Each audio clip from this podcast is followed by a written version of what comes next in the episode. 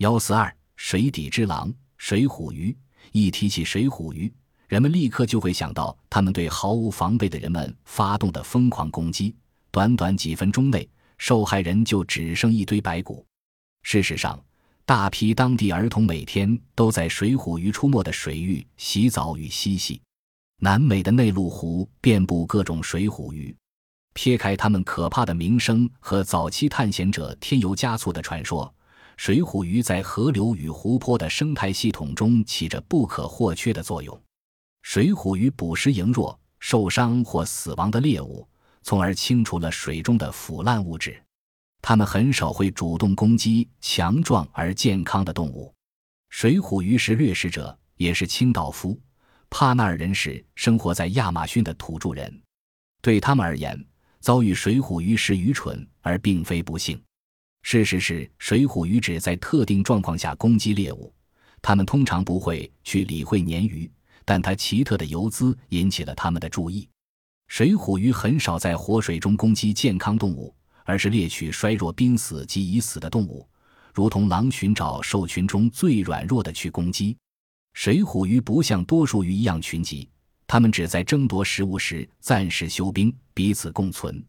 它们攻击之迅速，令人吃惊。鲶鱼被吞噬后仍在喘息，很快地，鲶鱼便尸骨无存了。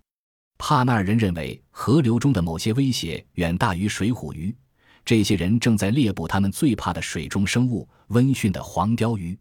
黄鲷鱼静静地躺在浅水底，通常还覆盖着沙泥，在清水中几乎不可辨认。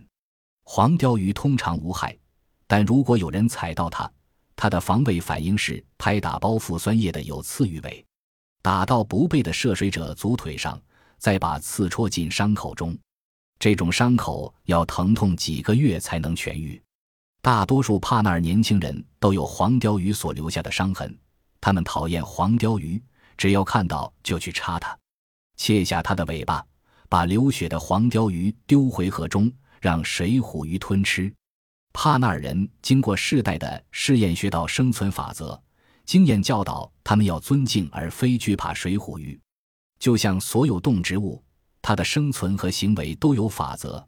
水虎鱼并不是早期狂热的白人探险家所描绘的灾害，它们是生态系统自然的一部分。在这些水域中，遭水虎鱼攻击的危险很小，但他们也知道离此不远处有些地方帕纳尔人永远不会涉足，因为那样一定会遭到攻击。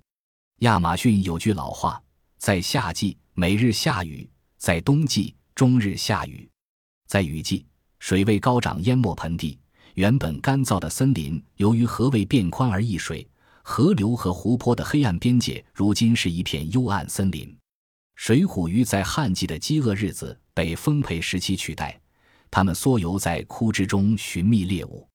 如潮汐般，水渐退去，多数水虎鱼回到河域，却有许多困在浅塘中，成为上百种鸟的明显猎物。有些水虎鱼留在深湖中。有足够水量支撑到下个雨季，但这只是短暂缓解，因为他们会逐渐面临饥饿。在被隔离的前几个月，水虎鱼猎食池塘的其他鱼，渐渐的，它们耗尽资源，食物的竞争加剧，很快便只剩下水虎鱼。它们会同类相残，同类一出现衰弱迹象时，就会彼此吞噬。只要一有机会，像出现一只雾鹰。水虎鱼就也会蜂拥争食。亚马逊是平衡之地，光亮和黑暗，绝食和饥馑，生和死。一人的不幸是另一人的幸运。这里没有邪恶，只有善良。看来残酷野蛮的事只是有效率的美，不如此便无法平衡。生命的设计在亚马逊十分严密，目的只有一个：延续物种。大自然耗时数十亿年设计出相互依存的复杂系统，每种动植物不仅为自己而活，也为了群体生命而活。水虎鱼也是如此，它不仅为了自己而存在，它存在是因为在亚马逊生态的维系上扮演重要角色。水虎鱼如同狼，是在食物链顶端的掠食者，它极少猎食健康强壮的动物。水虎鱼是掠食者，也是清道夫。将死亡动物的残骸吞噬干净。由大处看，水虎鱼的工作是清除河流中残屑，如同雾鹰和土狼一样，保持草原清洁。水虎鱼清除衰残病弱和死亡的动物，以保持河流健忘。但你也不难在亚马逊的任何一条河上听到水虎鱼攻击健康人的恐怖故事。阿鲁兹是北巴西里的尼格罗巴塞罗村庄的疟疾防治员，他小时曾被一群水虎鱼凶猛攻击。他记得年幼时看着父亲在河岸清理野猪内脏，他不假思索跳进河中，河中已满布被猪血和内脏吸引而来的水虎鱼。他一入水，水虎鱼就攻击他的嘴部，即使他父亲在几秒内就把他拉出来，他已留下难以抹灭的疤痕。这种意外很少见。亚马逊的人知道，有伤口时不要游泳，不要在他们洗澡的水中清理鱼或猎鱼。他们学会谨慎，跳下水前必先观察。巴塞洛斯的西北方，通过委内瑞拉边界处，有一片广大草原，叫雅诺斯。远看雅诺斯平淡无奇，但它其实是水生植物会化为飞鸟的奇幻之地，拥有夺目美丽和神奇的地方。这里的生存奋斗和南边的雨林一样激烈，雨季的苍翠被灼热的焦干所取代。焦干的长草绵延二十五万平方千米，从西边的安第斯山到东边的欧瑞诺克河。三月是旱季高峰，在这个大泥土盆地里还有几处水塘，它们是雨季的遗迹，像磁石般吸引生物的到来。亚诺斯的单调竟发出绚丽的色彩。白鹭和粉红皮鹭都来岸边觅食。这个湖里充满被困的水虎鱼，这些水虎鱼是最富攻击性的种类。委内瑞拉人称它们为加勒比，以曾居住在加勒比岸的食人印第安族而命名。加勒比是两种红腹的肉食类水虎鱼中的一种，它是一种构造精密的鱼，简洁而有力。水虎鱼独特的头型在攻击时。可将短而有力的颚部向前刺，水虎鱼的牙齿完全咬合，尖锐的曾被印第安人当作剪刀。这些加勒比已耗尽食粮，除了等待降雨外，束手无策。在这场生存的最后奋斗中，从黎明到黄昏，无情的太阳持续蒸发水分，湖岸每天缩减。如果雨不快点降临，太阳将会关闭这个死亡陷阱的大门。就像雾鹰吃掉不幸的水虎鱼一样，将来的情势也会扭转。几个月后，今天的统治者沦为被统治。当雨季来临，尘土密布的亚诺斯浅盆现在装满了水，由死亡池塘生存下来的水虎鱼得到了缓解。河流带来生命活水，四面八方流入旧地盘，亚诺斯生机勃发，成千上百的鸟类回到他们的筑巢地。苍鹭和白鹳临水筑巢，底下有一群宽吻鳄和水虎鱼在等待笨拙的小鸟掉出巢外。这几只幼鸟几乎长成并准备飞行，但不幸地掉入水中，它们立刻被水虎鱼吞噬。同样的鸟在数月前吃掉不幸的水虎鱼，如今眼见自己的幼鸟落入它们的口中，猎物又一次成为掠食者，收支又平衡了。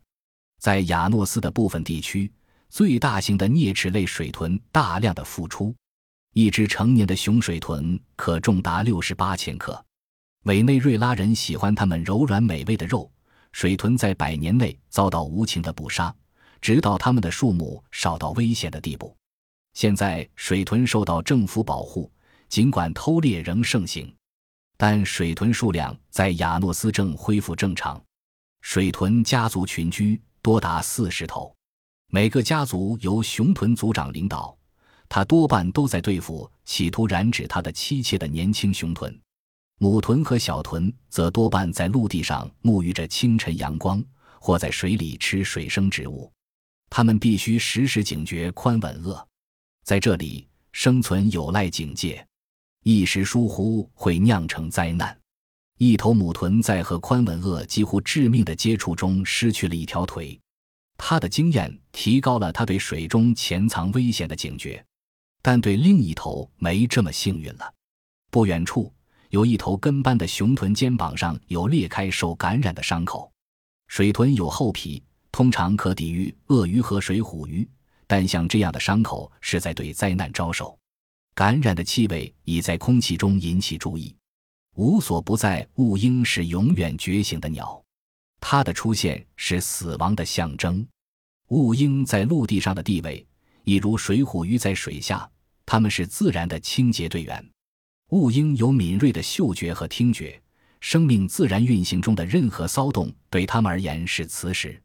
只要有衰弱或疾病征兆，它们就像鬼魂般立刻出现。这头水豚离死亡只有几个小时。雾鹰是有耐性的。如果水豚死在陆地上，它的尸体归雾鹰和其他陆上清道夫如隼鹰所有。让雾鹰惧恼的是，这只雄豚躲进水中，逃避由感染所引起的灼痛。清凉的水有疏解效果，他暂时觉得好些。但加勒比水虎鱼已嗅到血腥味。到了下午，雄豚死了，它死亡的气味弥漫水域。鱼群开始群集在他的尸体旁，不间歇有无拘束的疯狂猎食开始了。水虎鱼首先由伤口下口，几秒钟内就吃掉肩膀的一部分，使它们得以进占体腔内。首先咬食器官，接着是肌肉组织。水虎鱼进占它的肩膀和颈部，死去的水豚颤动着。第二种水虎鱼——银色食人鱼也出现争食。这些一百五十二毫米的水虎鱼，几分钟内使六十八千克的水豚只剩几千克屁股。三天后，草原的风将雄豚的遗骸吹到岸上。